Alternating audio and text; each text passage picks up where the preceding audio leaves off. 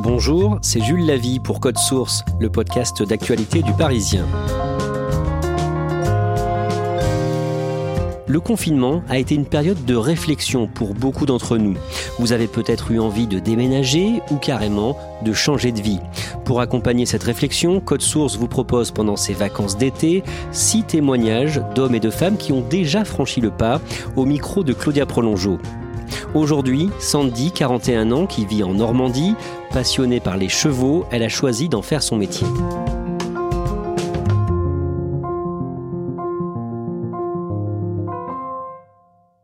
Sandy travaille 100 heures par semaine, n'a pas de week-end et n'est pas encore sûre que financièrement elle tiendra le coup. Mais elle a enfin la vie dont elle rêvait. Elle vient me chercher à la gare de Saint-Lô, en Normandie, et après 15 minutes de voiture, nous passons le panneau Écurie de Losc et entrons dans sa propriété de 8 hectares pour les chevaux et les autres animaux. Là, il y en a 3 à moi et 3 que j'ai en pension. À moi, j'ai un cheval et deux poneys, 3 chevaux en pension, 3 biquettes, 6 poules, un jarunois, deux chiens et une chienne, Raymond le chat, et c'est tout, je crois. Et du coup, le matin, Nous nous installons sur la terrasse de sa belle maison en pierre, à côté de laquelle se trouve le gîte. Et elle me raconte son enfance lilloise, puis sa première vie. Je ne me souviens pas de la première fois que je suis montée à cheval. J'ai commencé à monter à cheval, j'avais 10 ans. Euh, j'avais dû tanner mes parents pour qu'ils me payent des cours, mais c'était cher, alors c'était compliqué. Et très vite, j'avais réussi à trouver des petits plans B euh, pour sortir les chevaux des copines ou gérer les chevaux des gens qui étaient en vacances. Donc j'avais trouvé plein de systèmes pour monter gratuitement et sans demander d'argent à mes parents. Et après, j'ai rencontré euh, une jeune fille dont les parents elle, lui avaient acheté un poney. Et elle savait pas le gérer du tout, elle s'en sortait pas, elle était trop petite et les parents étaient pas dedans. Donc je l'ai aidée et je l'ai toujours accompagnée. Et puis quand elle est devenue adolescente, le cheval, ça l'intéressait plus trop. Donc ils me l'ont donné. Euh, il est mort à 26 ans d'un AVC sur mes genoux. Je l'aurais accompagné jusqu'à son dernier souffle et euh, il aurait été là avec moi euh, de ses 3 ans à ses 26 ans. Sandy a grandi à Lille avec ses parents. Assez logiquement, au moment de choisir son orientation, elle souhaite faire des études qui l'amènent aux chevaux. Mais ses parents ne sont pas très enthousiastes. Je voulais aller en pension à Genève, c'est une école agricole, et mes parents euh, m'avaient toujours dit quand j'étais petite et que j'étais pas sage, t'iras en pension Et quand je leur ai dit, bah en fait, euh, je voudrais y aller, là ils m'ont dit, mais ça va pas, non? Ils n'ont pas voulu. Ma mère m'a dit, tu gagneras jamais ta vie, il est de question que tu fasses tes études là-dedans, garde ça en passion. Et j'ai fait langue étrangère appliquée à la fac sans savoir quoi. J'étais bonne en langue, fallait que je continue l'école. Alors bah, j'ai fait un truc que je savais faire. Et comme j'avais un climat familial assez euh, tendu et compliqué, j'ai très vite pris mes clics, mes claques et je suis partie. Donc mon premier job, euh, c'était chez Jennifer. Je vendais des fringues. C'était l'usine, c'était affreux. Et après, je me suis fait embaucher chez Promode. Sandy part ensuite quelque temps en Belgique, toujours pour Promode, et quand elle rentre, elle travaille successivement pour Darty, les Pages Jaunes, une banque où elle fait du recouvrement, et enfin une compagnie d'assurance. salut Presley. Ça va, Loulou? J'ai fait 6 ou 7 ans de centre d'appel. Et après, je suis rentrée dans l'épargne patrimoniale. J'aimais bien mon boulot. J'aimais bien le côté euh, où il fallait rechercher euh, tout ce qui était anti-blanchiment, euh, montage financier, montage fiscal. Tout ça, ça me plaisait vraiment. En fait, j'aime bien avoir mon cerveau qui travaille quand même. Je, voilà, j'ai bien que ça fonctionne. Et j'aimais vraiment ça. Sandy n'abandonne pas pour autant sa passion du cheval. Après la mort de son poney, elle en achète un autre, il vit dans un box pas très loin de chez elle, et avec son mari et sa fille, elle s'en occupe tous les jours. Il a été, euh, enfin, pas maltraité. Je pense que le marchand chez qui je l'ai acheté, il a des nutries pour qu'il soit calme et qu'il soit facilement vendable. Il avait été mal travaillé. Euh, il y a eu plein de choses à faire. Il y avait beaucoup de bien-être à lui apporter pour gagner sa confiance, pour réussir à l'apaiser. Et je pense que c'est euh, grâce à lui que je suis tombée dans, dans le chemin dans lequel je suis maintenant. Tous les jours, je devais aller le monter pour qu'il sorte, qu'il bouge, qu'il s'active. Du coup, on a, on a fait un peu de concours j'ai vite voulu essayer de lui apporter un plus en confort et c'est pour lui que du coup j'ai commencé à acheter des bouquins sur les massages et que j'ai découvert que les massages existaient. Mon mari me disait toujours t'as un truc dans les chevaux, enfin arrête ton boulot si ça te plaît plus ou si ça va pas, va dans les chevaux, mais faire quoi dans les chevaux? Enseignant Non, être enseignant, que ce soit dans l'équitation, dans n'importe quelle autre discipline, c'est une vocation. On enseigne parce qu'on aime enseigner. Moi, c'est pas ma vocation du tout. Euh, palefrenier, groom, bah non, c'est pas ce que j'ai envie de faire. Gérer une écurie, il faut avoir des terres. Bah, j'avais 150 mètres carrés de jardin, donc c'était un peu compliqué pour monter un club.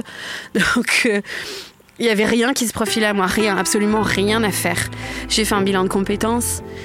J'espérais qu'il me sorte des trucs. Enfin, je sais pas, qu'elle aurait un chapeau magique et qu'il y aurait quelque chose.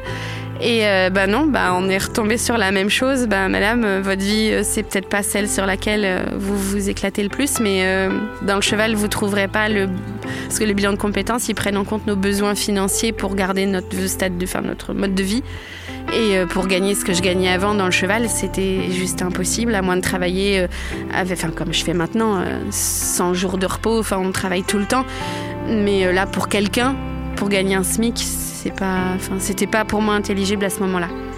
Et du coup, j'ai commencé à acheter mes bouquins de massage et c'est pour ça que j'ai commencé sur mon cheval à, à m'assouiller, à tripatouiller dans tous les sens mon cheval. Et c'est comme ça que j'ai commencé à me poser sur la question et que j'ai cherché des formations et que je suis tombée dedans. Sandy commence à masser son cheval et à constater que ça semble améliorer son comportement. Il est plus calme, plus doux, semble être en meilleure santé.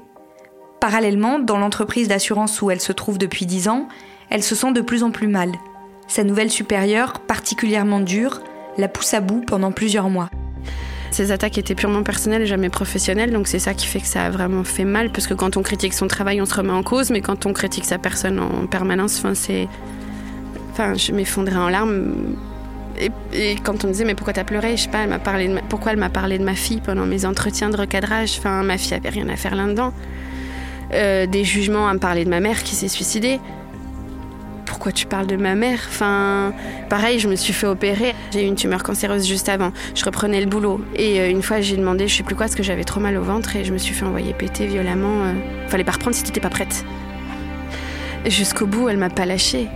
Euh, J'avais pris un petit arrêt d'une petite semaine et euh, on avait des primes euh, au résultat, enfin au bon travail et les critères de prime, la moitié étaient plutôt subjectifs. Du coup, elle arrivait à monter le bourrichon des collègues. Enfin, elle vient pas bosser, voilà. Enfin, du coup, quand j'arrivais, il y avait une ambiance exécrable à chaque fois que je revenais. Et enfin, du coup, on s'écroule et à force de tenir, enfin, je, je, je voulais pas baisser les bras, je voulais pas. Et c'est quand ma copine, enfin, qui était une collègue, qui est une amie maintenant, et qui m'a dit, Sandy, enfin, non, tu peux plus là, c'est plus toi. T'es éteinte, tu, tes yeux sont éteints, tu pleures trois fois par jour, tu peux plus venir travailler, tu peux plus. Et c'est quand elle m'a chopée, enfin je me souviens encore, on faisait le tour du bâtiment pendant notre pause euh, pour marcher, prendre l'air, et on faisait le tour du bâtiment dehors. Et elle s'est arrêtée, elle m'a pris par les épaules, elle m'a dit Sandy, ça va pas. Là je me suis dit, euh, ouais, ça va vraiment pas. Et là, ça a été l'électrochoc de se di- dire merde. Et, que, après, ma mère était dépressive et ma mère s'est suicidée d'une dépression. Du coup, moi, dépressive, non. Enfin, moi, je suis plus forte. Moi, j'y arriverai. Et quand mon médecin m'a dit, il faut que tu ailles voir un psy. Ouais, mais je prendrai pas de traitement. Il m'a dit, bah, c'est toi qui vois. Et le psy m'a dit, je vais vous mettre sous traitement. J'ai dit, non, je prendrai pas de traitement. Et au bout de six mois où je pleurais 28 fois par jour et qui m'a dit, je vous promets, enfin, c'est juste trois mois. Mais ça va vous aider. Acceptez juste trois mois. Et j'en pouvais tellement plus de pas dormir, de pleurer, de pleurer, de pleurer. Je me reconnaissais plus. Enfin, j'allais sortir mon cheval parce qu'il fallait bien que je le sorte. Alors les autres disaient que j'étais pas malade vu que je sortais mon cheval, sauf qu'ils comprenaient pas que mon cheval était dans 3 mètres carrés et que il avait, je pouvais pas le punir et le laisser enfermer pendant 6 mois et je pouvais pas payer quelqu'un pour le sortir. En étant en arrêt, c'était compliqué. Donc j'allais sortir mon cheval tous les jours. Par contre, sortir son cheval, je montais plus. Je savais plus le monter parce que j'allais trop mal. Les antidépresseurs se révèlent efficaces et au bout d'un an d'arrêt de travail, Sandy va mieux. La Sécu l'appelle, lui dit qu'elle doit reprendre le boulot et cette seule idée, un an après, la fait à nouveau fondre en larmes. Je me sentais incapable, ne serait-ce que d'affronter ma chef, d'affronter le jugement de mes collègues, parce qu'ils m'ont tous pris pour une- un excès de fainéantise. Ils n'ont pas compris que. Enfin, c'était un vrai craquage. J'étais vraiment mal. Ils m'ont tous jugé en pensant que c'était une crise de flemmardise et que je voulais pas travailler. Donc, je voulais pas les affronter. Je voulais pas affronter ma chef. Je voulais pas. Même pour changer de service, j'aurais de toute façon eu cette étiquette-là qui m'aurait collé. Et, euh, et voilà, je me sentais pas capable. Et mon mari m'a dit bah écoute si tu veux on s'en va on déménage. On va où? Bah il me dit en Normandie c'est joli. Bah d'accord en Normandie. Je pense que ce jour-là nous n'avions pas les pieds sur terre. Ah, C'était du grand n'importe quoi. Je sais pas, enfin j'en sais rien, on n'a rien calculé. Des délires comme ça, on en a eu plein. Et pourquoi celui-là on l'a fait? Je sais pas, j'en sais rien. En quelques minutes, la décision est prise et la destination choisie. Nous sommes alors en novembre 2017. Le mari de Sandy trouve quelques semaines plus tard un emploi à Caen et en février, ils vendent leur maison en seulement 4 heures, puis trouvent celle qu'ils habitent aujourd'hui.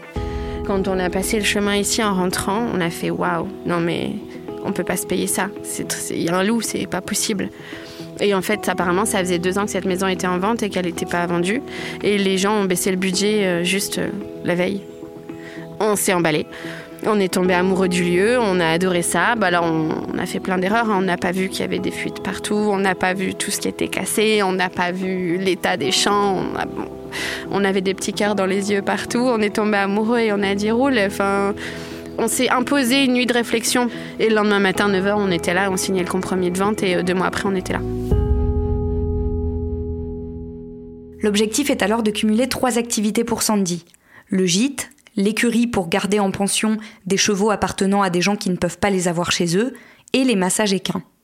Le gîte était la seule partie de la maison qui est parfaitement aux normes, double vitrage, euh, propre. euh, voilà, donc c'était. euh, tout était dans un sale état, c'était pas entretenu du tout. Donc on a géré pour que les chevaux arrivent trois semaines plus tard dans de bonnes conditions. Dès que les chevaux sont arrivés, on s'est attaqué au gîte parce qu'il fallait faire rentrer de l'argent.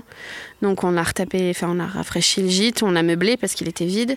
On a remeublé le gîte, on l'a mis à la location, c'est parti très très vite. Je crois qu'en un mois, c'était parti. Ça a été vraiment vite. Et moi, j'ai voulu lancer les massages. Quand je sentais le vent tourner, quand je travaillais dans les assurances, j'avais, enfin, je voulais faire une formation pour me former sur les massages équins. Et puis tout compte fait, comme j'ai pas géré que ça partirait euh, si mal si vite, j'ai pas pu le faire. Donc j'ai fait un prêt, et je me suis payé ma première formation. Et donc le but à l'origine était de faire des massages juste le week-end pour mettre du beurre dans les épinards. Pendant un an, Sandy essaye de se faire connaître et travaille à perte. Il a fallu que je. euh, bah D'abord, j'ai trouvé quelques pros qui ont bien voulu euh, tester et me faire confiance. Comme ça, j'ai travaillé, bah, j'ai offert des massages et pour qu'on goûte à mon travail, que les gens puissent parler de moi et dire bah si ce qu'elle fait ça marche. Parce que dans ce que je fais, c'est pas un massage euh, mode esthéticienne, je détends et on fait un gros dodo. Mais euh, je vais détendre tous les muscles du cheval, je travaille en énergétique, donc il y a un vrai effet positif au massage. Il a fallu que les gens le testent pour qu'on parle de moi. Donc il a fallu semer, semer, semer, euh, les week-ends entiers euh, au bord des terrains de concours pour qu'on me voit, qu'on parle de moi. Pour me faire connaître aussi, j'ai fait énormément d'événements ici. Ça a été un énorme travail de communication et j'ai collé l'image de mon écurie à l'image de moi en tant que masseuse.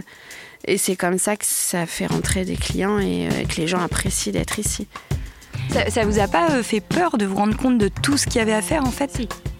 Plus d'une fois, j'ai dit on a fait une connerie. On n'y arrivera pas, on a fait une connerie. Après, on a été euh, victime du succès du gîte plus vite que prévu, donc on a eu plus vite de la rentrée d'argent avec le gîte, donc on a pu réinvestir beaucoup. Mais l'investissement financier, il est énorme. Si on avait su, je pense qu'on ne l'aurait pas fait, ou alors j'aurais voulu plus petit. Maintenant, avec le recul, je suis ravie d'avoir mes 8 hectares, même si euh, c'est galère. Mais au moins, ça colle. Là, de me dire de faire vivre mes chevaux avec une vraie vie de cheval, et, euh, ben, c'est génial, quoi. Et comment est-ce qu'on masse un cheval? Je commence toujours aux oreilles à gauche et je fais tout le côté gauche et après tout le côté droit. Et on va aller chercher entre les espaces, entre les muscles pour aller chercher les muscles profonds. Enfin, c'est, c'est costaud. Alors au début, j'avais des crampes au bras, des crampes au pouce. J'ai eu des tendinites au pouce aussi parce que j'y arrivais plus. Et maintenant, mon corps s'est musclé euh, en fonction. Donc je peux faire euh, 7 chevaux dans une journée, avoir les bras en l'air toute la journée. Ça me gêne pas. Je... Maintenant, je sais faire. En janvier 2020, Sandy a fait un très bon début d'année. Les demandes de massage pour les chevaux ne cessent de croître et son salaire aussi. Même si le coronavirus est passé par là et que comme pour beaucoup, ça a été très difficile, depuis le mois de juin, les affaires sont reparties.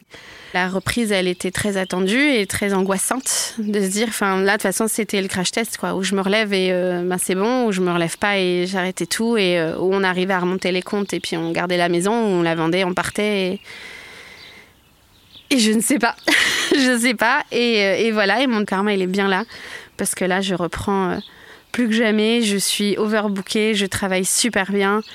Euh, je suis en train de booker août, mais septembre, rien n'est booké. Donc en fait, j'avance, j'ai une visibilité sur un mois ou deux à l'avance, c'est tout. Donc le côté angoissant, je l'ai en permanence. Malgré cette angoisse qui perdure, Sandy est convaincue d'avoir gagné dans cette reconversion. Depuis que je suis ici, j'ai pas vu un médecin, j'ai pas eu une grippe, une crève, un, rhume, euh, une migraine. Moi qui étais migraineuse avant, plus une migraine. J'ai plus rien. Et pour autant, je bosse dehors H24. Enfin, je passe des après-midi entières à désherber le dos courbé. Je n'ai rien. Je vais très bien. Je suis plus musclée, j'ai moins mal partout. Mon mari, c'est pareil, il travaille avec moi que le week-end, mais il avait des problèmes d'hernie, il avait plein de problèmes de dos, et depuis qu'il travaille à la maison, il s'est remusclé tout le corps. Il a absolument plus mal au dos. Je regrette pas, c'est une autre vie. Enfin, je. J'en vis pas, je regrette pas, c'était avant. C'est l'ordre des choses, voilà, je suis passée à autre chose. Je, crois que ma vie a été une succession de tentatives. Pour à 40 ans trouver ma voie, il faut être hyper adaptable, il faut être hyper disponible. Et bah, il faut avoir foi en l'avenir. Je veux pas baisser les bras, enfin, je me suis donné trop de peine pour y arriver. Je peux pas me planter, je peux pas. Et je pourrais plus retourner dans un bureau, je serais trop malheureuse. Claudia, pour vivre matériellement, Sandy est aidée par une chose, c'est qu'elle est salariée d'une coopérative. Oui, en fait, elle pouvait faire le choix de devenir auto-entrepreneuse tout de suite, mais la coopérative, ça lui, ça lui évite déjà beaucoup de paperasse, et puis ça lui permet, si les choses se passent mal, par exemple, d'être, comme elle est salariée, d'avoir des droits au chômage. Donc c'est quelque chose qui coûte euh, un peu cher, hein, c'est 30% de ses revenus, mais pour le moment, elle estime que c'est quand même une sécurité supplémentaire pour elle. Ça, ça lui permet, euh, ça lui permet de pas se jeter tout de suite dans l'auto-entrepreneuriat qui, peut faire un peu peur. Et euh, à l'avenir, elle verra euh, si à un moment ça devient pas plus intéressant, effectivement, de, de franchir ce cap-là et de devenir auto-entrepreneur. La fille de Sandy euh, a 9 ans. Comment est-ce qu'elle a vécu ce changement de vie de ses parents et ce déménagement alors, elle l'a pas très bien vécu en fait. Sa fille a vraiment été impliquée dans tout. Donc, quand ils sont allés visiter euh, les maisons, ils y sont allés avec elle. Ils lui ont vraiment donné le sentiment qu'elle faisait partie du projet, qu'elle avait un peu son mot à dire et tout ça. Et en fait, c'est vrai qu'elle a eu, en arrivant dans son école, elle a eu du mal à s'intégrer. Au bout d'un an, Sandy s'est rendue compte qu'elle avait pas vraiment d'amis, ça allait pas. Elle, elle disait souvent qu'elle avait envie de retourner à Lille. Enfin, ça allait pas. Et puis, en fait, ils l'ont changé d'école. Là, ça commence vraiment à aller mieux. Et aujourd'hui, elle, euh, elle, elle dit quand on lui demande si elle veut aller à Lille, que non, finalement, elle préfère rester euh, là où ils sont dans la Manche. Donc c'est très rassurant pour euh, les parents, mais c'est vrai que ça n'a pas été facile au début. Merci Claudia Prolongeau.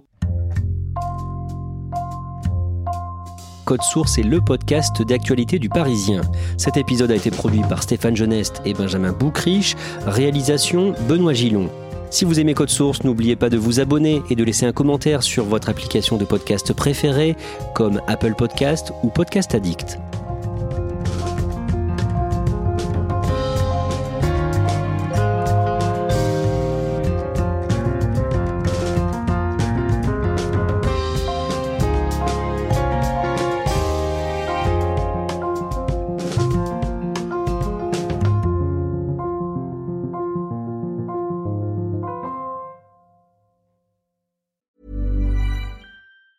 Normally, being a little extra can be a bit much, but when it comes to healthcare, it pays to be extra.